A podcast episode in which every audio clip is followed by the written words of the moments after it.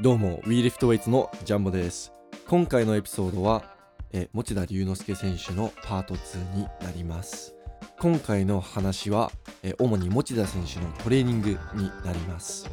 もしパート1まだ聞いてないという方はぜひパート1第6回目のエピソードの方を聞いてみてくださいそちらの方では持田選手の幼少期の話がえメインのトピックになってます今回もだいぶ長くなってしまうのですがウェイトリフターにとってはとても貴重な話もいっぱいしたのでぜひ最後まで聞いてみてくださいではパート2ということではい、持田さんの、まあ、現在のトレーニングについて聞いていきたいなと思うんですけれども、はいちょまあ、とりあえずあの、まあ、国内と国際試合のベストのスナッチとあのクリアンドジャークの結果って教えてもらえますか、えっとまあ、あとトータルですねベストトータルは、えっとね、国内は、国内、えっとね、スナッチが、えっと、174で、はいフレンドジャークが221。うんあので日本記録取ったやつですよねあ、そうそう、この間の国体。で、で、えっと、せ世界選手権、この間の世界選手権で、はい174の219 19ですよね19がベベスストかな。あじゃああー結構環境関係なくちゃんとあの高いレベルで取れるんですね、そのでもその最近になってかなやっぱむ前ははあのもう海外行くとダメだったねいなんか足がバットの時うはん結構、うんスナッチとかで苦戦してるイメージがあったんで去年去年去年はねでもあのその怪我そう怪我だね怪怪我我はがあったかあらったんですか調子云々っていうよりもちょっとあねー肩が痛かったいやなあんか去年の映像見てて思いましたなんかすごいなんか怒っ怒ってんのかなみたいな だからだからコメンテーターが言ってましたよ、うんアメリカコメンテーターが「He does not look happy」って言ってましたよあーいやほんとそうだからもう試合が嫌だったもんああーまあ危ないしい痛いし危ないしどうせ上がんねえの分かってるからだかあーさらに悪化させてもそうあれですもんねら中途半端にやるのが一番良くなかったけど、うもん出なきゃいけなかったからしょうがないんだけど、まあなるほどじゃあもう本当に今が絶好今がもうピークって感じなんですねそうだねまあ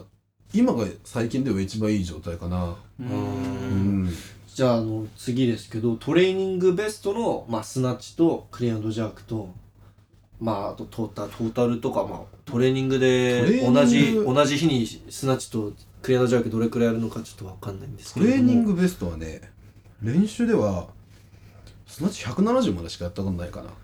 あー、へースナッチ170でジャークは220までやったいあおースナッチはもうわざと触ってない感じなんやでなんかできないんだよね できできないまあまあまあ試合の方が上がるっていうのは、そうまあでもなんか今結構いい感じだからはいそのやっぱ調子がいい時はもちろんその触触ることはできると思うんだけど、うんそうだからスナッチに関してはねその去年からできなかったからやっぱこのか肩が治るまであーなかなかできなかったんだよねだからスナッチ自体そんなに全然できなくてはいそそれはそのなんか174以上やってみようとしたんだけど取れなかったっていうことですかうわもう触ったこともないあ触ったこともないないだから試合でしか触ったことないうんスナッえチはそそれすごいななんかなかなかないですねもうほんともう本当に試合で調子が上がるって感じなんですねうんそうだね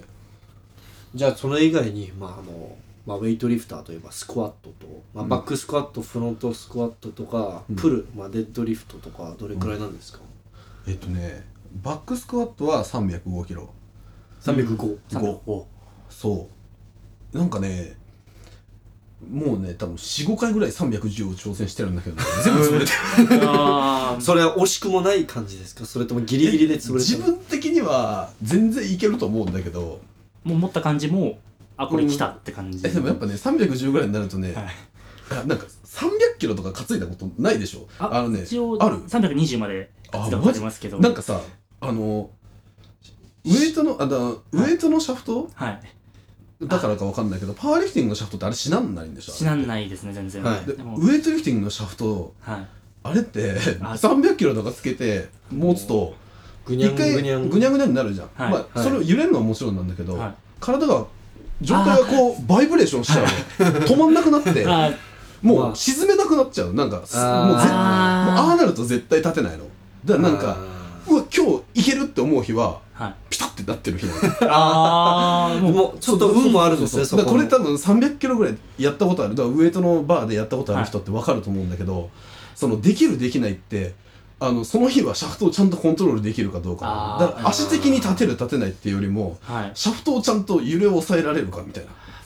まあ、250までしかやったことないですけどそう250ですごい体が揺れるのを感じたんでなんかねすごいねそう揺れちゃうんだよねまあでも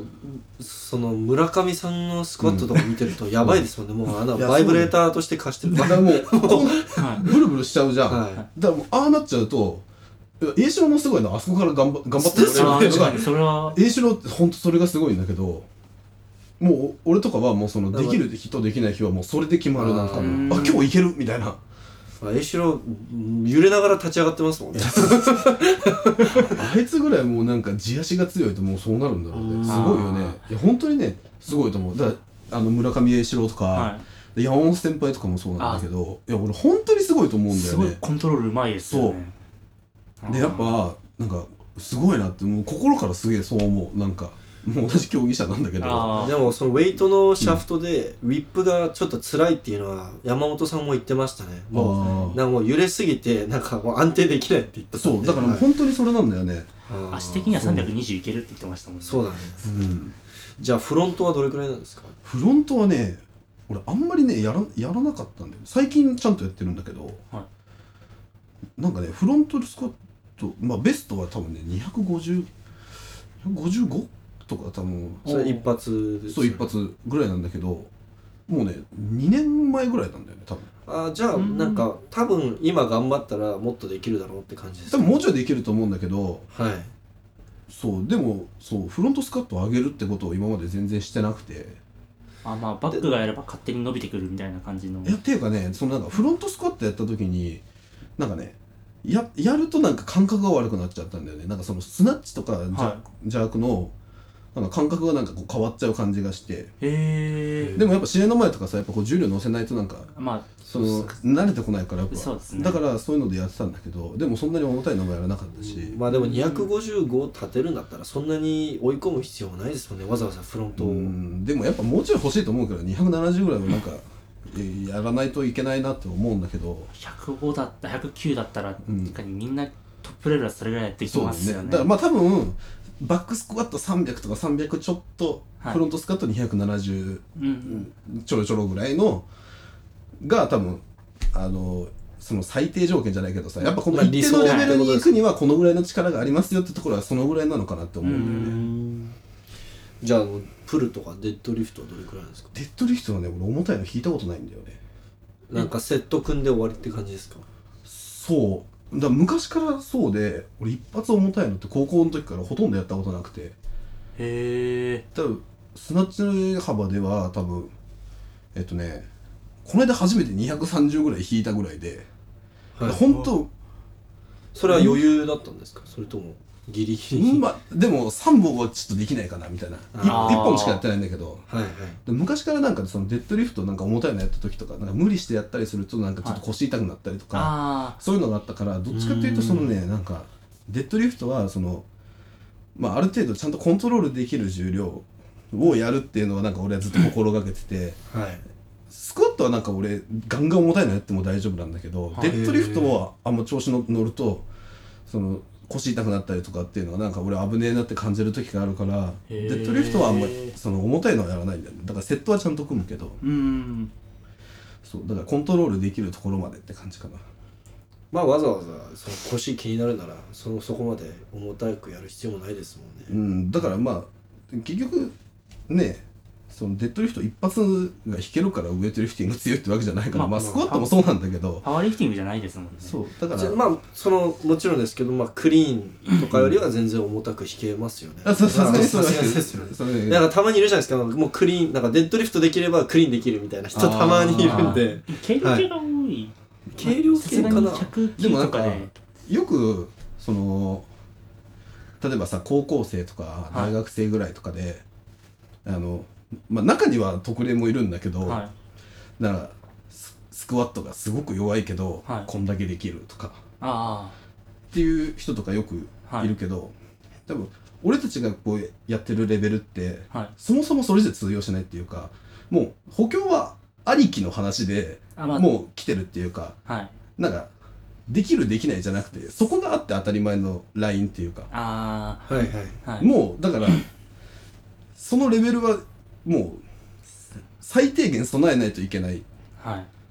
そのだからさ変な話、スクワットが弱いですんじゃあスクワットやれよっていう話になるからそうですねそうスクワットででスクワットとあかもう正直ああいうのって強い弱いっていうのはやってるかやってねえかだと俺思うからあーもうスクワット俺の経験上スクワットはやったらやっただけ絶対伸びるからあーまあまあそうそうだですねねだからそスれナッはチとかじゃなくってそうやっぱそうじゃないから、はいやっぱそのねあのいフォームがあったりとかさ、はやっぱその難しい部分ってすごいあるんだけど、まあ、スクワットが簡単とは言わないけどただでもスクワットはそのレベルまではそもそもちゃんと持っていってからの話、まあうん競技として勝負するためのそうそうそうそうまあ、できて当たりもうこの程度はできて当たり前そうそうそうっていことですそうだよねからこのぐらいの、うんうんうん例えば今の俺のレベルだったらはいスクワットなんか300ぐらいやって当たり前って俺は思うからあでやっぱそのぐらいのラインはしっかりこなさないといけないなっていうラインまではちゃんとやった方がいいかなって俺はすごい思ってる。あじゃあもうそそこまでいったらとりあえずイージーで OK みたいなやってるわけじゃないんだよね。うんもう例えばそのスクワットとかさっき、まあ、デッドリフトが強いからはいウェイトリフティングが強くない強いわけじゃないっていう話をしたけどはいでもその一つのこう力の指標っていうか例えばい三今まで290だったのが、はいじゃあ305キロできるようになりましたって言ったらやっぱり力はついてるんだよね。ああそうですねだからそこでその測れるじゃんねこう自分の力がどんだけついたかっていうのあはだから俺がスクワットとかをやる理由は本当にそれだと思う別になんかそんな足をめちゃくちゃ強くしたいと思ってやってるわけじゃなくてで力がついてるかどうかっていうのを俺はそこで確かめてるだあかあーあらスクワットがこんだけ今はいいい感じに来てるから、あ今体今俺力ついてきてるんだなってあいうなのんかをコンディシンョン確認するためそうにそうそうーだからだから試合前とかも大体スクワットとかやると大体自分の調子がどんなもんか分かる。あー大体こう体調体調っていうかこうコンディションが悪くなってきたりするとやっぱスクワットとかも上がんなくなってくるあだーそそううでですねすねそれはから試合の前とかもでそんなセットとかは組まないけど1本バーンって上げて、うん大体どのぐらいまでやればその自分の中のアベレージなのかっていうのが大体わかるから、うんいやもうこれ、うん高校生とか大学生めっちゃ大事じゃないですかねこの内 容、そうですねめっちゃ参考になると思う、まあじゃあ次はですね、まあプッシュプレスとプレスとはどれくらいなんですかプッシュプレスプッシュプレスもうあんまやらねえなやっやてんないねですか、今日久しぶりにやったら全然できなかった でもベストはね170かなプッシュプレスはで、うんえーっとね、えー普通のプレスは125一発一発じゃあすいませんもうこっからは僕が個人的に知りたいとかだけになっちゃうんですけど、うん例えばまあウェイト以外の、まあ、うんベンチプレスとか、うんなんかすごいまあジェジェネラルなそのエクササイズはどういうどれくらいできるんですかジェネラルってジェネラルってだからその基礎的なはいそのあー基礎的な体力もなんだろあうーなんかスナッチとかでクエのジャグだとどっちかというとテクニックあにつながってくるけどなんか本当基礎的な体力とか筋力につながるようなエクササイズまあベンチプレスで言うならえーっとね180は押したねおおえでもあのあの石田君がやってたような、はちゃんとしたベンチプレスじゃないよあまあもうピタッて止めてはい上げるとかじゃないけど、まあ普通に反動は使わずはついてドンっていう感じでいうんう押んしたんだけど、でもまあ180、力としてはちゃんとそれでついてますよね、うんそしたら、そう結構強いですね180でなんかそうもともと俺ベンチプレスで全然やらなくてはいはいで今思えば変な話なんだけどでその始めた理由っていうのが、まあ、そのやれって言われたのもあるけどはいウエイトリフティングやってる人ってさ結構俺的には特に重量級はすげえ大事だと思っててその筋トレっていうのもはいだって特にベン,、まあ、ベンチプレスのことに関して言うとだってウエイトリフターっていろんなところの筋肉たくさん使ってて足使う背中使う、腹筋ももちろん使ってる、うんけど胸だけ筋トレしないのって俺絶対おかしいと思うの。バランス的に悪くなるとうか、ん、別に俺ベンチプレスやったからすげえ強くなるとかって別にあんま思わないんだけど、はでもその体のバランス的に絶対胸やらないのっておかしいなって思う他のところは毎日やってんのに胸だけ一回もやったことないなんて俺おかしいと思うんだよ。そうい、すごい刺 さりますねその言葉あ確かにそうですでね特に重量級たらそう特に重量級ははいやっぱ体を大きくし、あやっぱ筋量をやっぱつけたもん勝ちっていうところそうやっぱフレームは100そ大うきいですもんねそうだからやっぱ筋肉つけるのにもやっぱね時間はかかるし、はいそのたくさんつけなきゃいけないっていう部分ではやっぱりその体全体の力をつけるにはやっぱベンチプレスとか、まあ、別にベンチプレスじゃなくてもいいんだけど別にまそう別にケーブルでやるとか、あはあのダンベルでやるとかも別に何でもいいと思うんだけどそもそもそのあんまり偏ったことをしたくないなと思ってうん俺はベンチプレいスを始めたしうんでまあでもそそんなに180とか別に俺ずっとやろうとしてたわけじゃなくては大学の時にその陸上やってる友達がいたんだよねいはいで俺その時多分ベンチプレス100 100 110とか20とかでおお全然大したことなかったんだよねでそのほ砲丸投げやってる友達がいてああああそうあの人たち私っはてベンチプレスやりそまうすもんねベンチプレスとかめっちゃ強いんだって、はいすんげえやらされるすごい強いんだけどその友達に「もしだってベンチプレスどのぐらいやるの?」って言われて「いや俺120ぐらいかな」って言ったら「ふーん」みたいなえなんかちょっと俺バカにされてんのかなと思って「えお前何キロなの?」って言ったら「160キロ」って言ったのおおえめっちゃ強いと思って160キロベンチやるってやばくないと思って、まであん,、まあんまやらないんだもんねみたいな言われてめちゃくちゃ悔しくて俺ああ何やねんこいつと思って絶対負けたくないと思ってああそっからベンチちゃんとやって週何回ですかえもうもうほんとね週ほぼ毎日とかやってたパワーリフ日ター大じゃないですかの練習も結構多いですもんね練習頻度自体は だからもう普通に練習終わってはいその後だからみんなそれぞれ筋トレしてんだけど俺もずっとベンチ そいつこいつに勝つまでは絶対俺ベンチでやろうと思っあてでもうだからそいつと会わない期間あはい3ヶ月ぐらいはい俺もうベンチやりまくってでもう165キロまでやったのおお3ヶ月えで120から160 165まおでおまあでもともと筋力自体があるでもなんか俺的にやっぱあれはコツだったんだよねあ結構、あはいはいはい結構コツあるじゃんありますねそうですねはいで結構なんかそのコツを掴んだらやっぱこう結構一気にいくったっていうか、そうですねはいでもうその165をしたもう次の日ぐらいにはもうそいつ,、そいつに学校で会って「おい」っつって 「お前お前ベンチプレスど伸びてる?」みたいな「俺最近頑張ってんだよね」みたいな「ああ俺160のままだよ」俺165」っつってって言うためだけにベンチプレスは頑張ってちなみに反応はどうでしたそれっていや覚えてないなんかもう普通になんだってねえそんな伸びたのみたいな感じだった気がするああまあまあでもち一般的なちょっとわざわざい言いに行くところが持ち出さんらしいっす悔しかったんだよ、俺まあまあすごいすごい悔しくてそうそのその100俺165キロだよっていうのを言うためだけにベンチプレス頑張ったのあへえいやそうでだもからその後なかなかあんまりもう俺重たいのとかやんなかったのベンチはもうあその目標達成もうあいつに勝ったらもう OK みたいな と思ったんだけどあの知念康介ってやつと、はいあのベンチプレス勝負しようってなった時に、じゃあ180までやってやろうと思ってそっからまた頑張り始めてそうちなみに知念さんはいくらぐらいやったんですかえあいつはねどのぐらいだったのあの時175とか170かそのあじゃあそうちょっ知念さんダメじゃんそうそうでだからもう絶対勝ちたいから あ、あなるほどうん、いや暑いですねあなんかその長球だったらその村上一郎さんが、うんなんかそんなベンチ強いイメージないそうだね145発とかうんだったんでなんかえじゃあ今日本のウェイト界で一番ベンチプレス強いのってもしかしたらもしかしたらいやそれ持は田わさかんんそれはわかんない多分持田さんだ よねでも山本さんがパワー出た時140ぐらいだね142.5だったんであーもあれはちゃんとだって止めてまやあってるから、止めてまねすけどうん俺も止めたら何キロできるかわかんないわ止めてやったことないから142.5以上はできますよいや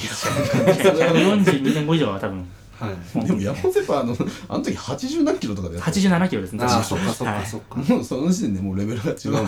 87でじすゃかあちなみにですけどな他になんかウェイトリフターがよくやってる筋トレって何ある何あれ荷重懸垂とか俺はねあんまりやったことないなんか普通の懸垂とかやややじゃあなんやかったり得意な種目はありますかなんか練習筋トレとかまあ練習でなんかこれなぜか得意なんだよねみたいなありますかするこれ得意もしかまあすごい好き好んでやるようなものとかなんかマッスルスナッチ大好きなんだよねみたいないや俺特にないっすか 特にないね特にないですかあこれだけめっちゃあーなんか俺ってそういうのがあんまりないへーバランスよくよく言えばねあの悪く言えばあの長所がないっていうああまあまあそうなんか俺ってなんかこう全体的になんだよね尖ってないっていうかあでも結局勝てるのって平均的に強い方がいいイメージがあるんで、まあ、そういう、まあだから全部強いやつがやっぱま強あいんだまあべん全部強くてそうそうそうそ世界1位、2位ぐらいのところでいって、うんトータルと一緒そみうたいなそうだよねやっぱ多分そうだと思うよえまあなんかでもなんかやっぱさせ選手によってはもう本当になんかスクワット大好きとか,、んなんかプッシュプレス大好きとか、なんかああそうなんだななぜかヒップスナヒップからのスナッチはめちゃくちゃうまいとあかーそういう選手いるじゃないですかだからなんかあるかなって思っていやーねでもなんかブロックの方が得意と宮本とあかあそうだしそうだうんねうんいやでもね本当にねああいうなんか尖った能力みたいなのって俺わあ俺はすごい羨ましいなってすすごい思う本当になんかうん心の底から思うんだよね例えば山本せさっきも言ったけど山本先輩村上英四郎とかっていうのは、あのーその足がすごい強いとかやっぱり2人の代名詞ってスクワッうんトそうですねやっぱすごい羨ましいなと思う俺も頑張るけどなんか俺があの2人のレベルになるには何キロやりゃいいんだって思うしいあー体重や的に本当にすいごいなと思うほんマジでこれはリスペクトでは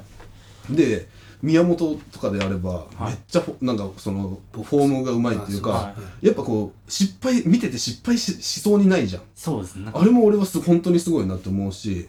でで今内とかだったらもう本当に多分あいつはウェイトリフティングやんなくても他の競技でも輝けたんじゃねえかっていうぐらいのやっぱ瞬身体能発力力がすそごういですよ身ね体能力あって、うんうんでもう本当体のコントロールがすごくうまい、は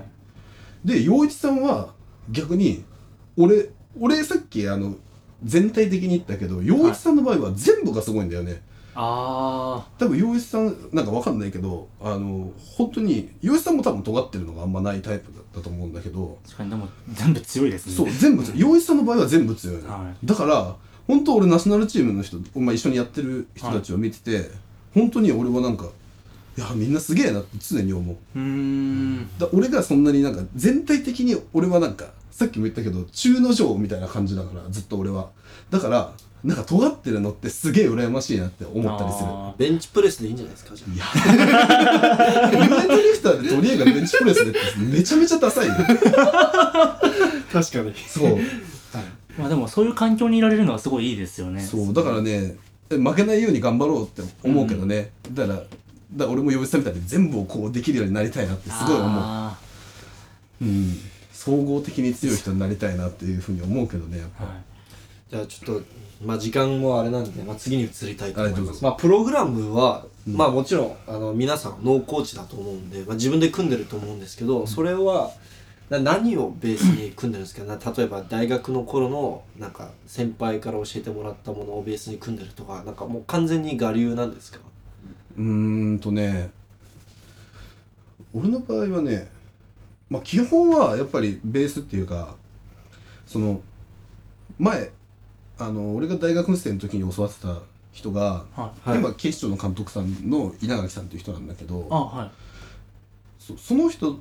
が、まあ、ずっと俺のことを教えてくれてて大学2年生から4年生までの間、もうほんとずっとマンツーマンみたいな感じでやってもらってたんだけど、へそうなんだけどその時のが今はすごい色濃く残ってるというかうーんなんかすごいだからその時期って俺が一番強くなった時期でもあるしあーそうんの考え方的にそのウェイトリフティングの捉え方っていうのは稲垣さんがあの俺に与えてくれたものだと思っててそのウェイトに対して取り組み方とかーうんだから練習のこういう流れとかっていうのは基本的にその俺のベースはままさにそこで小林先生はさ一番最初の俺のウエイトリフティングをしていた人で、はでその次の段階に連れてってくれたのが稲垣さんなんだよねあだからどっちかっていうと今その今っていうかまあずっとなんだけどそのはい稲垣さん式っていうか稲垣さんの考え方にものっとったことをやってるかなって感じ、うあちなみにそれはそのどういうか例えばあの週に何回、まあ、すなわちとクリアのジャークやって週に何回スクワットとかってもうそういうのが決まってるってことですかいや別に特に決まってはないよただそのはいやっぱそれも、それもその時期によって全然違うしはいた例えば今あの試合全くないじゃないですか2月まで、今みたいなそのベースをうんこうベースを基礎からうん筋力とかつあのつける時期にはどういったふうにトレーニングされるんですかこ今期ははいこの冬に関してはちょっと今までと違うことをやっててはいはい今までってその冬場ってもうスクワットとデッドみたいなあ補強伸もばうして種目全然やりませんみたいなはいでもうほんと種目とかはもうほんと軽いのしか触んなくてはもうだからその分スクワットとかデッドリフトでもうヘロヘロだからまあ種目できないいんだけど、うんうんでもその今まではそれで良かったんだけどなんかやっぱりそのじゃあ次試合がいついつありますよってなった時には種目にこう移行する期間がやっぱあるんだけどそれがなかなかこう本当に低い重量からもうスナッチとか自白のこうある程度の重量を触る感覚っていうのをなんかもう体が忘れちゃってる状態になって一回こうすごいフラットになってあーるスナッチとかその補強用の体になってるイメージなんだよね、ああだからそこからまたつなぎつないでまた種目上げてってっていうので時間がかかるなんそう時間もかかるし、ってことですなんかそこでなんか俺は感覚を見失ったりとかああっていうの今まあいい時はいいんだけど、はいやっぱそこがこううまくつなげられなかったりする時ってすごくあって、はでそのこの間の世界選手権国体終わった時点で俺の中ではその種目の感覚がすごく良かったんだよねはいあーこの感じなはらい全、まだ全然いけるなっていう感覚がすごいあったから、うんうんなんかそれを忘れたくないなっていう気持ちがあったんだよねはでもこれを例えばスクワットばっかりやるとかデッドリフトばっかりやるっていう練習にしちゃうとやっぱ体がそっち寄りになっちゃういそうですねで次は2月に試合があるんだけど、はまあ、やっぱそこまであのその試合までその感覚を持ち続けたままやりたいなっていういだから、うんうんでもその感覚っていうのはある程度の重量を触ってる時しかその得られないものっていうかあー例えば俺がスナッチ110キロジャーはグい140キロとかやってる時には分からない感覚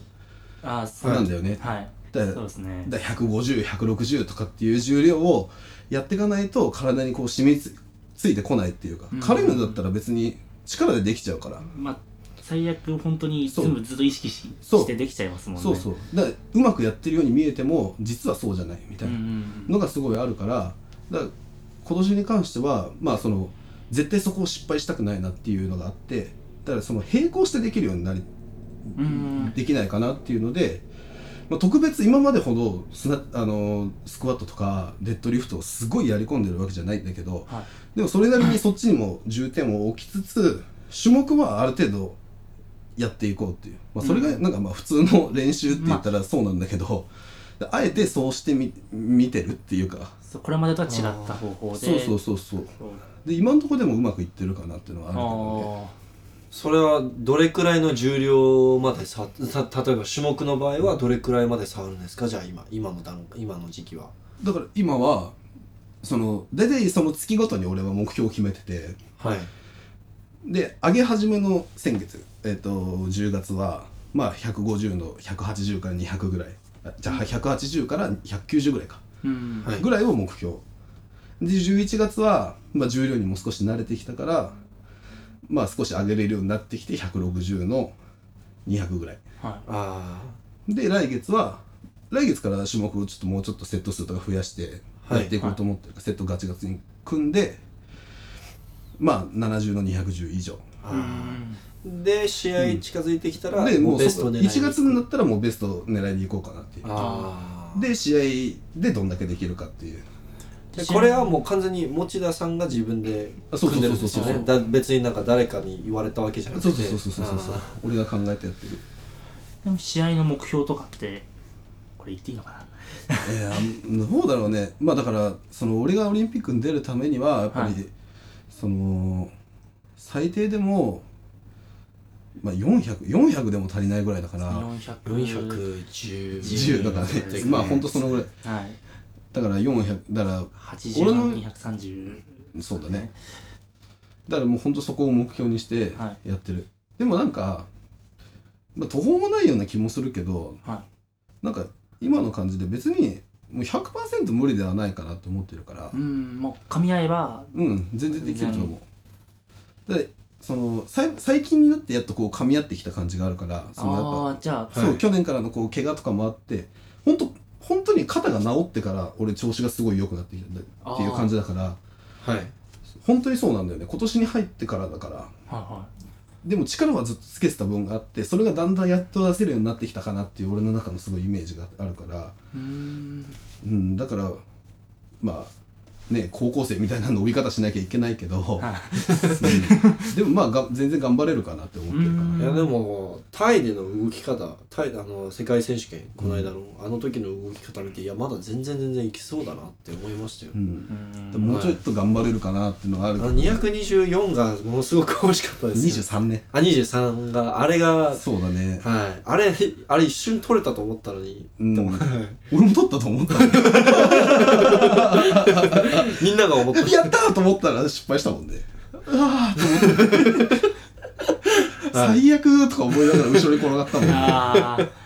あれ本当に惜しかったですうね、ん、そうだねえじゃあ今みたいなそのまあどっちかというと今みたいなフェーズは、うんあの補強がうん補強の方がやっぱりこう重点を置いてるじゃないですか、うんどれくらいの頻度でスクワットとプルやってるんですか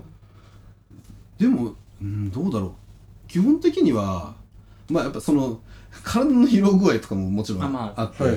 まあ、この間とか、まあ、今週だったらなんかちょっとこの間重たいのやつだったからこの月火とかちょっとあんま動き良くないんだけど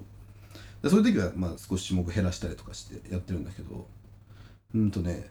スクワットは今週3かな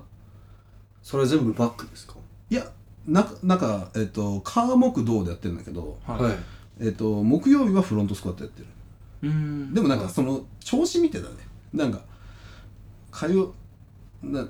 まあフロントにするかバックにするかっていうのはまあその日に決めてるかあーまあなうん一応計画的にはそうそうそうバそうックそうのそとうバックのだけででもなんかどっかでバックスクワットできないタイミングがあったらそこやっぱはいバックにしようとか、あー最近バックばっかやってるからここはフロントにしようとか,、うん基本的に週にバックの1日フロントぐらいの感じに今はしてるうあんで引きに関してはもうほぼ毎日おお基本はずっとやってるよ引結きは構重たいものまで持つんですかそうなんか俺的にねんーだからそのひ例えばスナッチプルの場合は自分の1レップマックス以上の重量は引くってことですかそうだね大体まあ今はどのぐらいだろうスナッチ幅だと190ぐらいでセット組んでうんで最近はね最後にちょっとだけ重たいのをやるようにしててはいまあ210ぐらいまでかなそれもそれでもあーぐらいまでまあ3本でちゃんと引ける重量ぐらいまでちょっと重たいのまで少し触ってって感じかなそこでまあそこで90で基本はセット組んでるかなで今週6ですよね週6で練習してる週5だね、週 5? おうん、月火水休み木金土で土日半分あ6かごめ いんやだから俺だって前に聞いたことあるのにあれっつって ごめんごめん平日はじゃあ2部連で午前午後そうだね、午後でうん、月火木金は2部連うあんーあじゃあもうん月間じゃあトータルではトータルそれは10回ぐらいってことですねのそうだね10回10回で種目は両方とも毎回やるんですかあのスナッチクリアのジャンクそうだね俺はねなんかあんま分けるのが好きじゃないんだよねああうん、だからもうただ週に10回練習があれば、うん、必ず10回ともあの軽い重量でもいいからスナッチとクリアのジャンク両方とも触っておくそうだねへなんかねそのなんで俺がそのスナッチとジャークをこう分けるのがあんま好きじゃないかっていうとやっぱこう例えば月曜日スナッチの日はい火曜日ジャークの日で木曜日スナッチの日金曜日ジャークの日っていうふうにやった場合どこで抜いていいか分かんないんだよね俺はどっちかっていうと今そのまあその扱う重量もやっぱ増えてきて、はいそのやっぱね重たいのやったりすると疲れがやっぱ抜けあないーというダかメージは結構でかいですよねそうだ例えばスナッチ月曜日ガチガチにやったとしたら次の日の邪悪ができなくなっちゃったりとかあするんだよねだからあんまりこう分けて毎日ずっとやるっていうのがその1週間の練習の中でも俺はすごいこう強弱をつけるのが大事だと思ってるからあはいその両方やるけどこの日は中ぐらいの日この日は軽い日とかこの日はちょっとセット頑張る日とか、うん重たいのやる日とかっていうのを決めてその基本的に重たい日一番大事な日っていうのを決めたらそこに、はへのうんそのためのそ1れ週に向かっていく間を作るっていうイメージうん俺の中で毎回毎回調整してる感じそ基本的にはねちなちなみにその重たい日とか、うんあの軽い日とかはその、うんスナッチともクリアンドジャークとも,、うんも両方とも軽くうそうだなんねかどどっっちちかかをがすごいやるとかって俺はあんまりはないあーもうやるなら両方バコってやるうへえ順番変えたりとかもしないんですか先にスナッチやってクランジャカートっていうふうなのを順番を逆にもうないね俺は、もう試合の順番通りにそうだね絶対やる感なじなんでジャックからやるのその邪悪のパフォーマンスをあ上あげるそういための練習とうことか疲しれてなてい状態そでうジャそうックやそうるだから僕のそのアメリカのコーチからのなんかインタビューとかそういうあのトレーニングに関する話をしてる時よく聞くのが、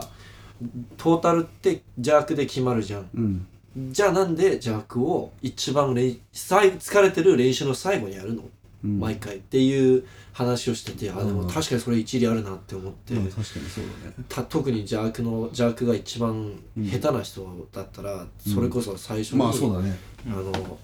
優先順位、さ一番最初に置いてやるべきなんじゃないかなっていう話をしててすごい共感した覚えがあったので、あーだから実際に変える選手とかも結構いるんで。ああちょっとやってみたいなと今今思ってますあの影響されやすいやっぱり影響されやすでいも練習内容って言ったらそのスナッチとクリーンとジャーク全部分けるとかっていうのだからロシア式だと完全にクリーンとジャークは違うエクササイズっていう考え方なので、へえはい。だから、なんか、邪悪の日とかあるらしいですよ。あーなるほどはいじゃまあ、邪悪の日っていうか、セッション。差しだけの日ってことせだからもう全部ラックからみたいな。ああサそッうシなんプッだシュプレスとかそんな感じで、はいそういう上に上げる動作だけみたいなあ。あなるほどはい。なるほどねでもまあ、持田さん、邪悪下手じゃないしね、でも。むしろジャークが一番うまいんですかね。そのパッ刺と見して刺しはねやっぱなんか俺の中で一番失敗が少ないとこからだと思うああ立ってきたらよしって感じ。でまあやっぱいやもちろん刺せない時もあるけまあどねまあそうだけどやっぱなんかうん自分の中ではそこが頑張れるところかなっていうのはあるかな、うんで逆に俺ってラックジャークとかめっちゃヘボいんだよねあそうなんですか。そうクリーンしてこないとさせないんだよね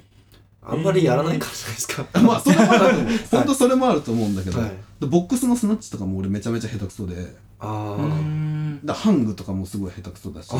じゃあ本当床から来たそう時。本当に俺は下からじゃないとできないへえ。でみんなボックスからさ自分のベストより全然上の徐々にやったりとかさ、はいできはい俺多分ボックスから150とかしかスナッチしたことないと思へえ。うまあやってないっていうのもまああまあるけど、それはありますけど。そうなんかね肩怪我してからねボックスからやるとね肩痛くなっちゃうんだよね多分動き方違うんじゃないですか。いやまあそれもあると思うであとね俺紐使うのが苦手あ、それはすごい共感できるんで。 俺ね高校の時から俺ずっと紐を種目の時であんま使わないのなんかそれは別に何か考えてっていうわけじゃなくて、本当に素手の方が俺はすごいやりやすいから感覚的には確かに素手の方がそういいと思うんですけど。なんかね紐使うとひなんかこうくっついてきすぎちゃってなんか俺やりづらくてああ。適度はいにこうやっぱこう素手の時の感覚の方がやっぱスナッチとかすごいやりやすいからだからあんまり俺紐使わないんだけどまあ引きの時とかはもちろん使うけど、まあまあま石田君は、うん、あ、石田、まあ。まあいい。あで石田君は、あの、紐大好き人間なんで。ああそうなんだ えでも別にいいいいと思うよ全然紐なくても大丈夫なんですけど。うん、結構でも、いやでも、ベストとか全然紐でも取れるんあーで、試合とかだったら紐なしでも全然大丈夫なんで、まあ、レベルが低いのもあるとは思うんですけど、いや別に使えるんだったらいいと思う、うんまあまあだから紐使った方がやっぱりこう回数とかはやりやあすそいうですし、ね、本数、ハングとかもやりやすいしまあそうそれはそうです、まあまあまあそれはそうなんですよ、はい。そうだねじゃあなんか今メニュー自分のメニュー組んでて、うんなんか一番こう気にかけていることってななんですか感覚ですかねやっぱりやっぱそのい今のテーマはやっぱその常にいい感覚を持ってることうーん。でやっぱりこう継続してちゃんと練習ができることっていうのが俺はすごい大事だと思ってるからはその例えばこの1週間頑張った頑張ったから例えばそれですごい使い果たした感じっていうかめちゃめちゃ疲れちゃっうてん次の週練習できないとかっていうのがあのなんかなんて言うんだろう俺の中であんま良くないというかだからその1週間の中でさっきも言ったけどこう強弱をつけてやるっていうのが俺はすごいあれいいその必要なことかなって今はすごい思ってるでも補強に関しては別はい補強に関しては別にその疲労とかはあんま関係なく思ってるただ上がんなくなるだけだからああ。種目に関してはやっぱこの疲れちゃうともう本当できなくなっちゃうからうーん。やっぱ補強はもう別と考えて種目に関してはもうすごい強弱を絶対つけるおー大体金曜日上げる日なんだけどはいで。そこに合わせて強弱をつけるかなあーなるほど、ビッグフライデーってやつですかビッグフライデーっていうのあのカリフォルニアストレングスからうん流行り出した言葉なんですけど、うん金曜日必ずみんなマックみんなでマックスアウトああ そうなんだ ビッグフライデーっつあってイリア・エリンも今ビッグフライデーやってるらしいですよああそうなんだへえそうカリフォルニアストレングスがアメリカ中に流行らせて、えなぜかななんだろうこう筋トレ会でいわゆる月曜日はベンチプレスの日みたいなー、のあるはじいゃん、はあーそういう感じで金曜日はマックスアウトの日っていう感じになったらしいよいへええー、そうそうそうなんだじゃあだからちょっとトレーニングはこれぐらいにしてちょっとリカバリーについて聞き聞きたかったんですけど、うんなんか気に例えば睡眠時間まあアスリートだったら当たり前だと思うんですけど、まあ、食事と睡眠時をめっちゃ気にすると思うんです大事にすると思うんですけれども、そこら辺ってどうあのどのように気を使ってますかそうだねやっぱ早く寝た方がいいよねあーまあまあまあそこはえだだ例えば何時間とかこう決めてますか7時間は絶対寝たい7時間ああーでも7時間は絶対寝たいそんなに長くはないですね結構うん10時間寝たいとかってういんう人もいると思うんで、やっぱねこのね大人になるとねなかなかねあの早く寝れないんだよね ああそれはそうですねそうそうっすねなんかそう結局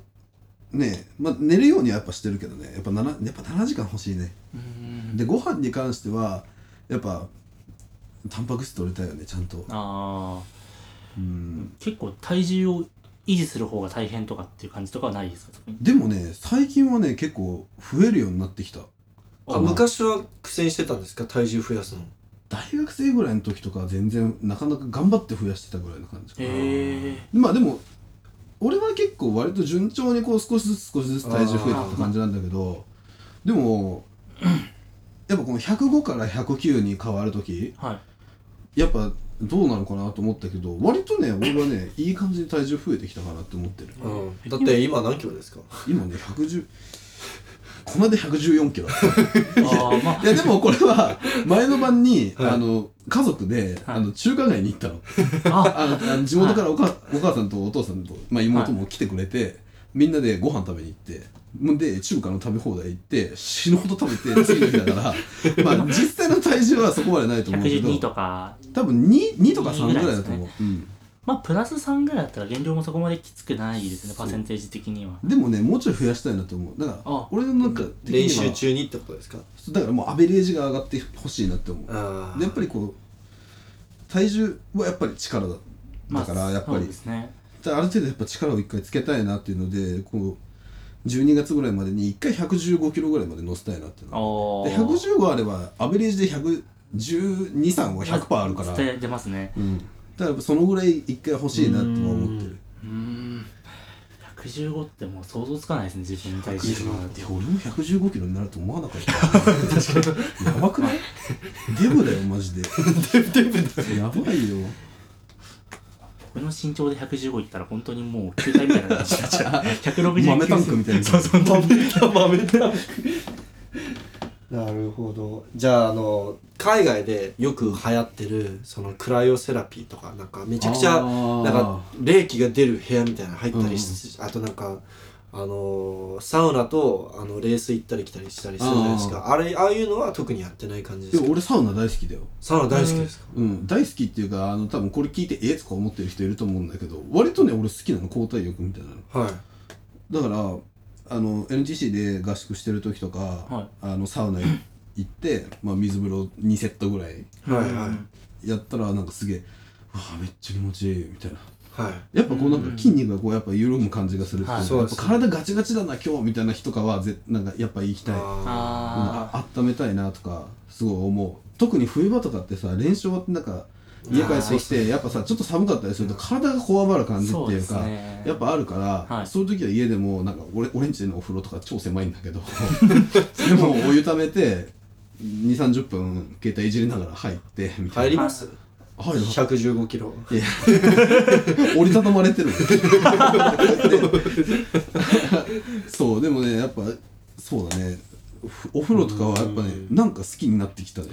やっぱ楽になるもんだってうん、あーですよねだしまあ合宿の時時とかはさあのそのナショナルのさトレーナーさん、鳥居先生って人がいるんだけど、はいその人にこうあのマッサージとか針とかやってもらったりとかするしああーだしなんかなんか今日マッサージ欲しいなと思った時とかはあの俺日本大学の出身なんだけど、はその日大のところにあるその整骨院というか治療院があるんだけどはそこであの俺の大学の先輩とかがそのマッサージとかやってていあでそこにお願いしに行ったりとかはもいする、そそれはあのなんだっけただなんですかそのナショナルのメンバーだ からああ違う違う違うおそれは金払うもうおよ金を払わなきゃいけないんですね、うんでも多分ちょっと安くしてくれてんだろうけどああそうですか いやそれちょっとあの言っていいのか知らないけどい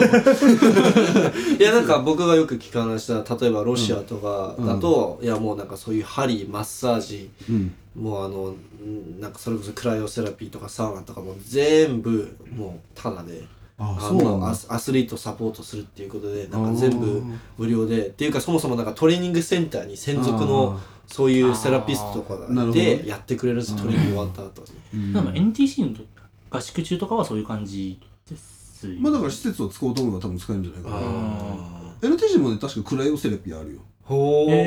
え使ってますいや昔ね2回ぐらい入ったことあるんだけどでどもんな感じですかえもうよく分かんなかった えめっちまあゃでさ、めっちゃ寒かっただから俺もだからその時のことあんまり覚えてないからあーすっげえ寒くてあの出た後体めっちゃ熱いみたいなあだから多分あのその抗体浴のあはい 同 なんじか同じような効果なんじゃないかそうな、ですねやっぱその寒いところからそれ血管の収縮温めてですよねだ多分そういうことだと思う、へーだからそれ以外に自分でなんかリカバリーで気にしてることはありますじゃリカバリーで気にしてることあなんかもう次のセッションのために準備するみたいなだから俺午前中の練習はもうなんかほんとそんな準備運動って感じなんだよねうーんなんか体を起こ午す後のための午前みたいなあそうそう体を起こしに行ってる感じ、はいはいだからみんなが思ってるほど午前中練習してないと思う俺そうあで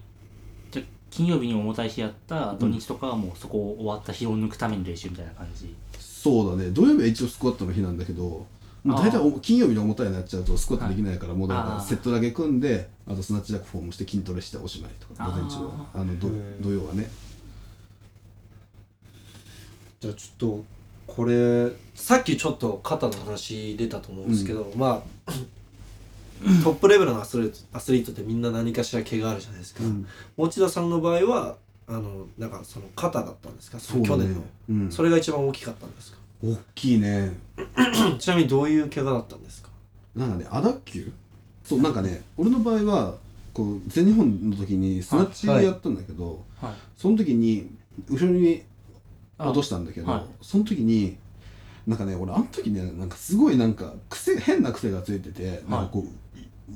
なんか握り込んじゃう感巻じき込んじゃってこうあー手首まででこう逃げれない状態になった状態で後ろにバンっていった時にもう後ろにバン回した瞬間にかもう体の中からパキパキパキパキパキみたいな音がしてあでうわっうっと思ってーはいもうプラットフォーム降りてあこれ大丈夫かなと思って「いやなんか肩が」とか 言って監督に言ってたら「いうん、大丈夫か?」みたいなあ「ー一回ここで体でスナッチしてみろ」みたいな「シャフト持たないではいやってみろ」って言われて、もうこうやってう片腕上がんなくて あっと思って「いやちょっとこれ無理っす」みたいな感じになっちゃって。はでそれでそのまま病院行ってあ脱臼ですみたいなえ脱臼はしてませんよこれあこれがえっと2018 8年年の全日本の6 5月の六末月ああじゃあもう本当にじゃあもう世界選手権までには間に合わなかったんですねなんかね完全回結復局その病院とかで言われたその完治までだはい3ヶ月ぐらいかかるよとかはいって言われたんだけどでも結局のところ3ヶ月じゃぜななんかその見た目っていうかそのわかんないけど写真で見いはたいあれではなんか治ってるとかそういうのがあるのかもしれないんだけど俺の感覚としてはあー日常生活するのが完治じゃないからはいはい普通にしてたら全然痛くないようんはい普通にご飯食ってる時も痛くないし別に何チャリンコ乗ってても痛くないし、はいけどウエイトリスティングをやるってなったら話が別だからそうですねあーまあ、はいかなり負担もきますもんね肩にはそうやっぱり怖いしでやっぱりでも怖がってちゃダメだと思って思いっきり行くと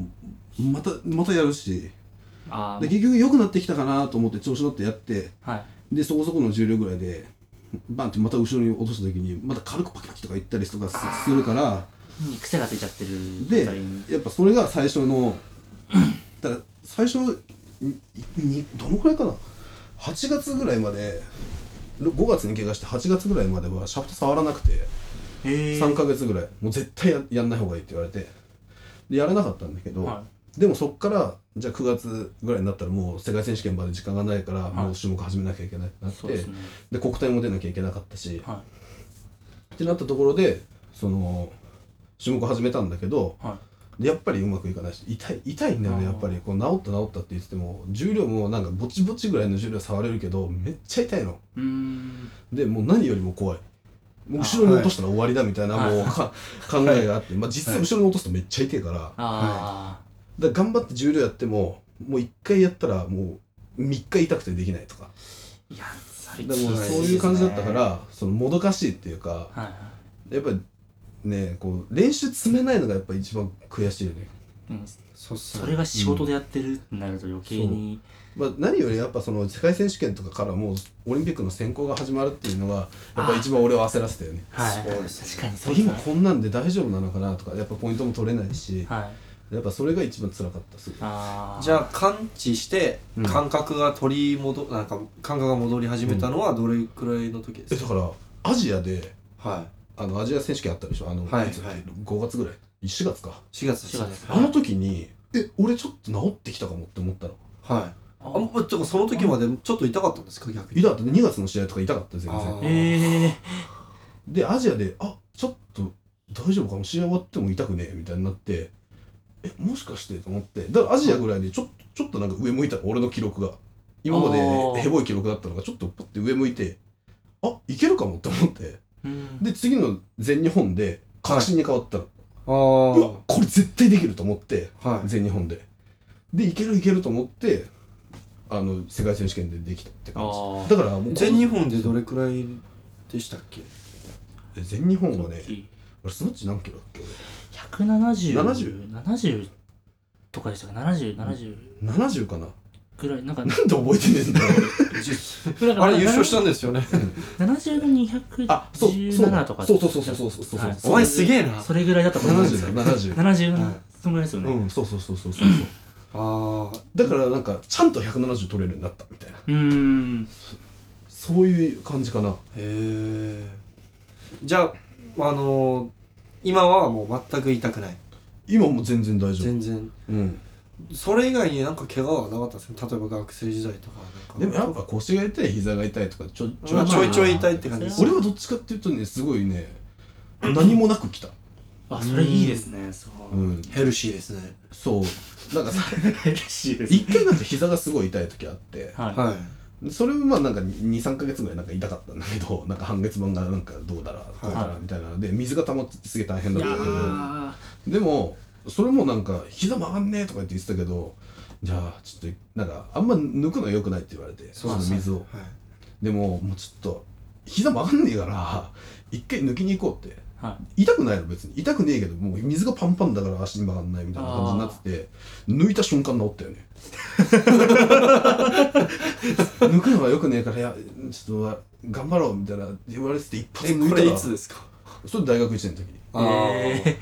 えバン抜いた瞬間にもう次の週ぐらいにはもうピンピンもうガチガチに練習してた もっと早くやればよかったみたいなだから実際そんな大したことなかったんだよねただ水が抜けなかっただけでへえそうでも水が溜まり始めること自体がまあまあまあまあやばいとは思うんであすけど 違うそのそれはなんかまたそれはなんかね試合でなんか俺ね大学1年生の時に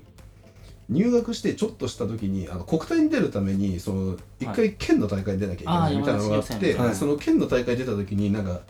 大学生の力を見せてやろうみたいな感じで調子乗ってなんかあのベストぐらいまでやってあーその時クリーンでバンってクリーンして下入ってシャフト乗った瞬間にグリーンって内側に膝が入ってああでそそれで痛くなったんだよねあじゃあなんか普段の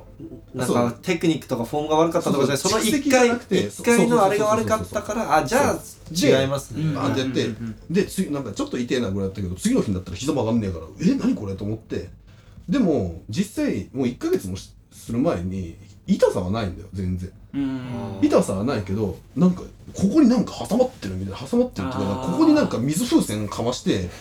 なん かはいはいはい膝の裏になんか水風船かましてなんか動いてるみたいなだからスクワットとかやろうと思っても片足だけこんな曲がんねああは挟まってるえみみたたいいななそうだから多分中は治ってるけど水がなんか抜けねえみたいなまあ多分本来はそんな感吸じだと思う収するもんなんですけどねそうだからよくわかんないんだけあのどーそれで抜いたらそっからたまんなかった良くんってでるあじゃあもう本当に完全に治ってるってこそとうですもんねだからもうほんと次の週にはマジで普通に練習できたもんすごいですねじゃあトレーニングはこれぐらいにしてパート3行きましょうかもう時間が、はいどうぞどうぞどうぞそうです以上がパート2になりますこのポッドキャストいいねと思いましたらぜひ Twitter や Instagram などで共有よろしくお願いしますあと iTunes のポッドキャストですとのレーティングが可能ですのでもしよろしければそちらの方でレーティングをよろしくお願いしますではパート3も近いうちに投稿する予定ですのでぜひ楽しみにしてください